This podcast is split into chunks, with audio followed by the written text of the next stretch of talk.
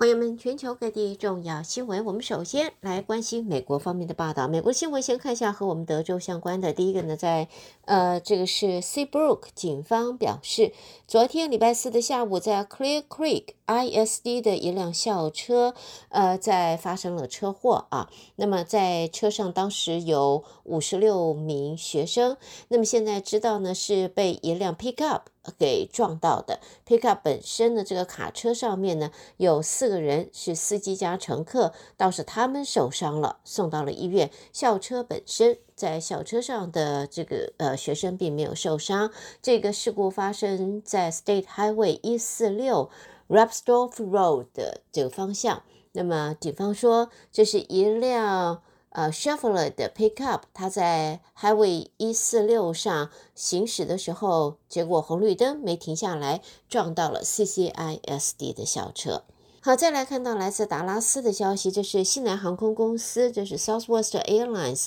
在昨天飞行员工会投票通过的，就是批准罢工。不过呢，很大的程度上，这是一种象征性的举动，就是罢工授权投投票，通常被视为在谈判期间。呃，工会向公司所发出的一个信息，而事实上，随着航空公司现在进入繁忙的夏季旅游旺季，罢工会发生的可能性是很小的，而且西南航空还从来都没发生过。罢工的事件，那么在与美国航空公司飞行员在上个礼拜投票批准罢工的方式是类似，西南航空的投票也不大可能会导致任何会扰乱西南航空营运的罢工的结果。工会方面则说，授权投票在五月一号开始，百分之九十八的工会成员都参加，百分之九十九的成员是支持罢工授权。另外呢，华盛顿方面的消息，根据一项卫生监管机构昨天所决定的一项联邦政策，就是呢，对于在未来男同性恋和双性恋的男性，他们是可以在美国捐血，而不需要放弃他们的性行为，在 FDA。的方针方面放宽了很多，数十年来都在保护血液供应，免受 HIV 的侵害的限制。现在呢，这个机构在一月份宣布计划改变。这个礼拜表示，新的方法现在是可以由血库来实施。更新之后的指南取消了男男性行为者在捐血前三个月要禁欲的这个要求。好，接着我们看美国其他方面的新闻。看到美国总统拜登和国会领导人推迟了原定在今天要举行的债务上限谈判会议，以便继续进行工作人员层面的讨论。呃，官员说，白宫认为推迟会议是一个积极的进展，也补充说，工作人员层面的会谈进展顺利，现在还不到主要领导人重新聚在一起的时候。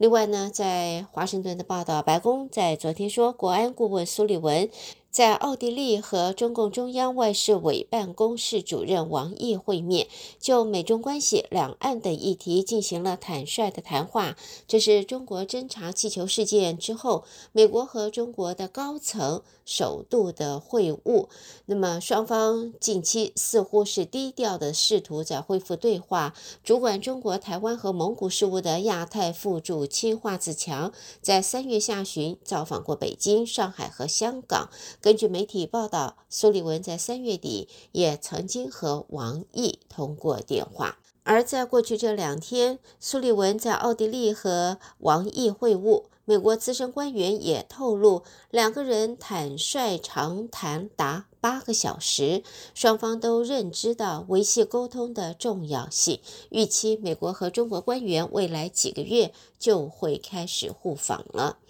那么，美国方面正在积极的推动和中国高层官员进行通话或者是会见。近日传出，总统拜登正在安排与中国国家主席习近平通话。不过呢，中国外交部对此呢，则表示并没有习拜通话的讯息，强调美国方面不能够说一套做一套。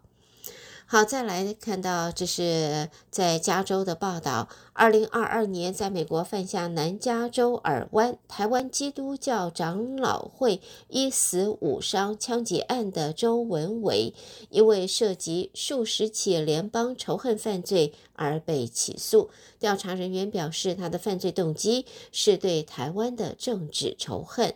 在美国司法部昨天公布了起诉书，以九十八项罪名起诉住在了 svegas 的周文伟，包括了使用武器和爆裂物、强行妨碍宗教自由活动等等。当局说，六十九岁的周文伟，他在。去年在南加州尔湾台湾基督长老教会活动上持枪攻击年长教友，行凶前还封锁了逃生门。他有两支手枪以及数袋弹药跟四个瓶装汽油弹。犯案动机则是出于对于台湾的仇恨。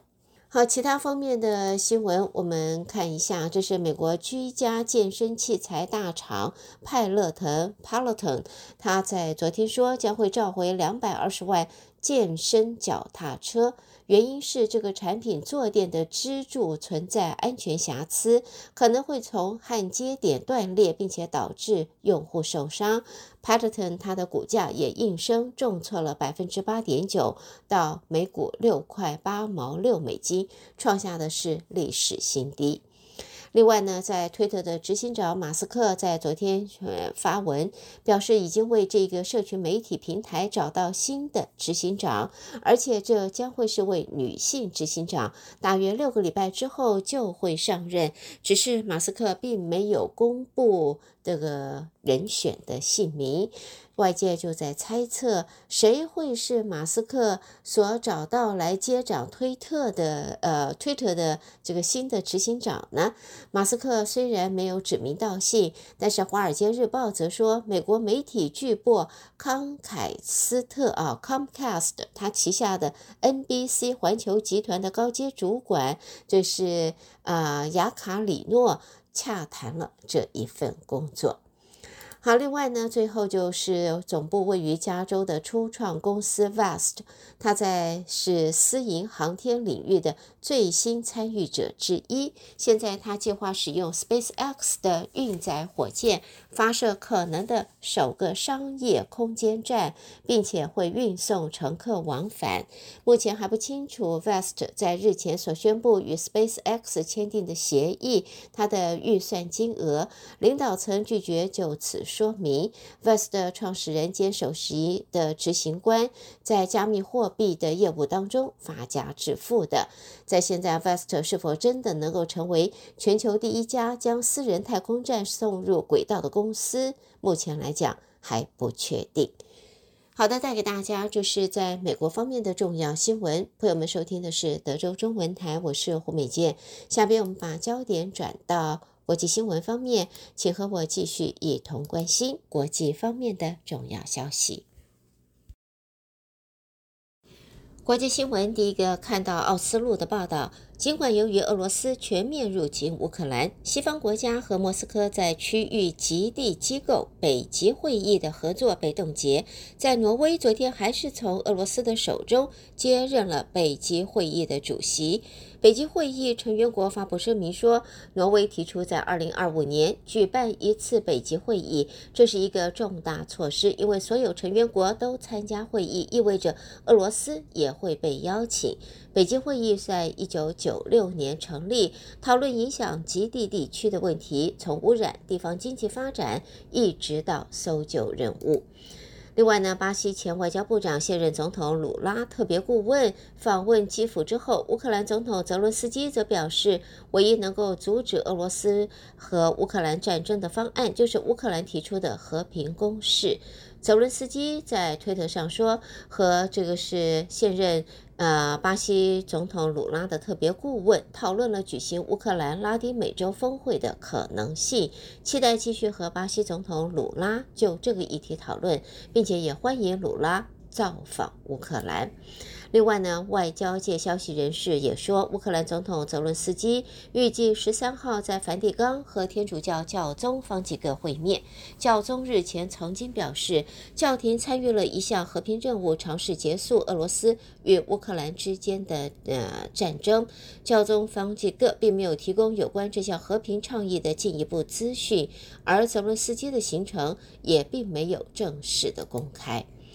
好，接着看到约翰尼斯堡的新闻，美国驻南非大使在昨天指控南非秘密地提供武器给俄罗斯，现在引发了南非的愤怒谴责。在这一个南非方面呢，呃，总统沙马佛沙他的办公室表示，布里吉他的采取的是适得其反的公开姿态，让人失望。沙马佛沙的发言人声明说，在美国驻南非大使布里吉提的这些言论破坏了两国之间的合作以及伙伴精神，而在华府方面。在美国国务院语气明显比直言不讳的布里吉提来得温和，但是对于南非承诺调查则表示欢迎。另外呢，中国国家副主席韩正也在昨天访问荷兰，会见了荷兰的国王和总理。荷兰媒体则指出，荷兰和中国的关系两大痛点就是安全机构报告视中国为威胁，以及半导体设备商艾斯摩尔对中出口禁令。正值欧洲联盟外交部长会议十二号，也就是今天，要讨论更新中国政策，以及明天欧盟和印太地区的大约六十位外长会谈也会有中国议题。中国副主席韩正与外长秦刚这几天分别走访欧洲数国，在。荷兰的媒体则分析，近来荷兰和中国因为两件事关系紧张，就是四月间荷兰军事情报和安全局的情报和安全总局先后发表的年报，直指中国是荷兰最大资讯和经济安全威胁。第二，则是全球市占超过九成的半导体制造设备生产商艾斯摩尔，因为荷兰政府三月宣布进一步管制先进的设备出口到中国，掐住了中国半导体。升级的进程引发了中国的反击。接着呢，我们在新闻方面呢看到，这是耶路撒冷的消息。以色列和巴勒斯坦武装团体过去这几天持续的交火，造成加萨走廊最少二十八个人死亡。一枚火箭弹昨天从加萨走廊发射之后，击中了以色列中部的建筑物，也造成了最少一人死亡，两人受伤。好，最后我们看到和这是呃健康方面，世卫组织在昨天宣布，猴痘 （Monkeypox） 或者 Mpox 疫情不再是国际关注公共卫生紧急事件了。世卫组织是在去年七月宣布猴痘疫情构成国际关注公共卫生紧急事件，但在猴痘的病例数下滑之后，世卫秘书长谭德赛在昨天的线上记者会中说，已经接受世卫紧急委员会的建议，猴痘现在它的疫情解除了最高等级的情报。好的，朋友们，带给大家这是在国际方面的重要新闻。你收听的是德州中文台，我是胡美健。在美国国际新闻之后呢，我们要休息一下喽。下边我们再回到新闻之后，和大家一同关心的将会是来自两岸方面的重要消息。先看到香港南华早报在引述独家的消息说，当前中国急于修补与澳洲的关系，外长秦刚将会在七月造访坎培拉。在近来，中国跟澳洲的政经高层过从成非常的密切，而秦刚准备七月到澳洲，则是两国之间最新的对等互访。虽然中国与澳洲政府还没有宣布秦刚准备出访，但是呢，在媒体方面说，接近中国政府的消息来源已经证实秦刚访问澳洲的时间点，只是没有透露细节。另外，在经济方面呢，中国四月份汽车产销出现了今年以来首度下滑，甚至新能源汽车动力电池的装机量也翻转下跌。中国汽车工业协会则在昨天说，主要的原因是因为经济下滑压力持续的加大，需求仍然不足，汽车业需要扩大消费的政策来提振。另外呢，在中国的失业率方面啊，我们看到中共中央政治局常委、国务院的副总理丁薛祥在昨天说，对于高校毕业生等青年就业一事，他强调要全面实践就业优先政策，有关稳就业政策的措施要抓紧实施。中国今年面临疫后复苏经济的挑战，稳就业也是政策的其中一环。根据中国今年四月公布的数据，三月份中国青年失业率还是高达百分之十九点六。丁学祥说，要实施好基层就业专案，稳定扩大特岗计划、三支一扶、西部计划等招募规模，要实践各类优惠政策，引导高校毕业生到城乡社区就业。也对有创业意愿的毕业生，要实践好创业担保贷款以及贴息政策。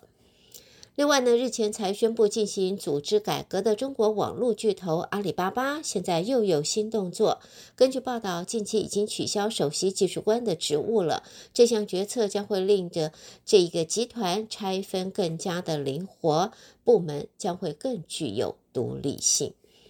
另外呢，中国国民党副主席连胜文在日前抵达陕西省西安市，展开为期四天的祭祖行程。根据在媒体方面报道，大陆国台办主任宋涛昨天亲到西安和连胜文会面，双方互相转达问候，强调要坚持九二共识。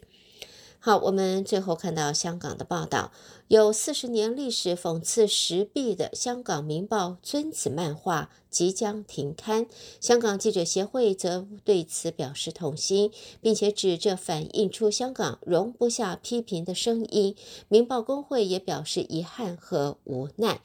在记者协会则表示呢，明报停刊了尊子漫画的原因是心照不宣。单单是过去七个月，尊子就遭政府官员六次公开批评，说漫画偏离事实、哗众取宠、内容荒谬及恣意抹黑政府。在记者协会认为，这种情形反映出的就是香港容不下批评的声音。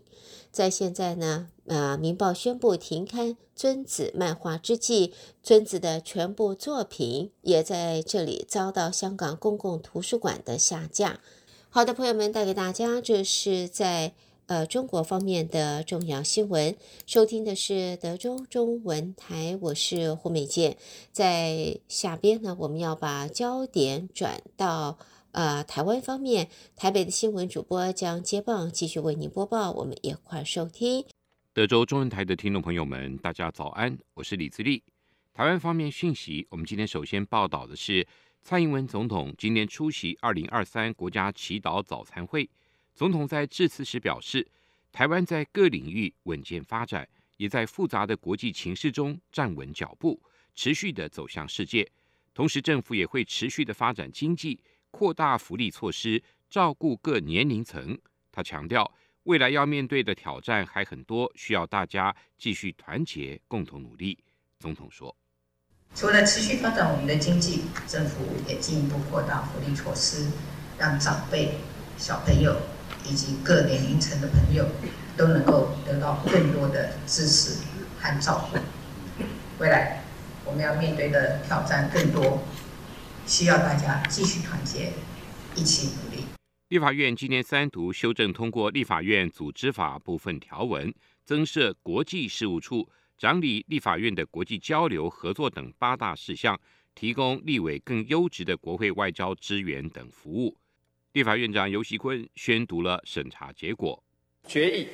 立法院组织法》增订第十六条之一条文，并将第十五条、第十六条。第二十四条及第三十条条文修正通过。第七十六届世界卫生大会将于五月二十一号在日内瓦登场。台湾至今没有收到邀请函。台湾二十一大医师团体今天共同举行记者会，强调健康是基本人权。台湾在全民军舰、公卫预防的表现是世界优等生，呼吁世界卫生组织。摒除政治因素，为台湾打开大门。医师工会全联会理事长周庆明说：“但是 WHO 因为政治的因素，把全民军舰、公共卫生预防表现非常优异的优等生台湾排除在 WHO 以外，这个是极其荒谬的。它违背了这次大会的主题，同时也违背了 WHO 的宪章的精神。”二十一个医师团体联合指出，支持台湾参与世卫大会的国际声浪逐年增加。去年除了邦交国之外，共有美国、英国、日本等十一个理念相近国家为台湾仗义直言，显见台湾参与世卫大会已成为国际的共识。相信今年挺台的国家将会更多，力道更强。立法院今天也三读修正通过《海洋污染防治法》部分条文，明定。海委会应发布国家海洋污染防治白皮书，并可以向业者征收海洋污染防治费，纳入海洋污染的防治基金。针对造成海洋污染的行为，最高可罚新台币一亿元。在立法完成三读后，民进党立委洪申翰表示，为了跟上世界脚步，民进党执政后在二零一八年设立海洋委员会，并积极推动各项的法规修正，今天看到了好的成果。他说：“所以这一次海污法的修法，其实有很多重要的进展，不止强化了对于污染的管理，也全面的防止陆上跟海上废弃物对海洋的破坏。同时，我们其实也全面的提高了罚则，让提高的罚则到一一亿元。”时代力量立委陈娇华也表示，这次修法虽然没有把海洋噪音纳入污染的项目，但是感谢海委会环保署同意附带决议。要在五个月内制定海洋噪音的指引，而且要考量濒危物种，严谨保护海洋渔业。也是来自立法院的消息，为了遏止黄牛票的现象，立法院今天也三读修正通过《文化创意产业发展条例》部分条文修正案，将贩售黄牛票者处票面金额或者定价十倍到五十倍的罚锾，而以虚伪资料或以不正当的方式买票者，处三年以下有期徒刑或并科三百万以下罚金。民进党立委庄瑞雄表示，这次修法加入刑责来遏止黄牛票，在维护文化创意产业的进程上迈出了重要一步。他也呼吁政府除了修正文创法之外，期待紧速的提出其他相关的修法，来全面杜绝黄牛票的现象。庄瑞雄说：“日本是用专法来约束黄牛票的行为。”我国政府啊，单在文化创意产业发展法来做一个管理啊，恐怕还是没有办法来全面的杜绝黄牛票。尤其在整个运动产业，我们期待相关主管机关能够尽速的推出相关的修法或立法，以更加全面性的来杜绝各类黄牛行为的一个发展。国民党总统人选征召在即，鸿海集团创办人郭台铭跟新北市长侯友谊今天首度同台。一同到板桥慈惠宫参加妈祖绕境仪式，期间郭台铭多次主动伸手向侯友谊握手致意，两人也简短的互动寒暄，并共同点起马炮。以上就是我们今天提供给您的台湾方面讯息，我们把现场还给主持人，明天再会。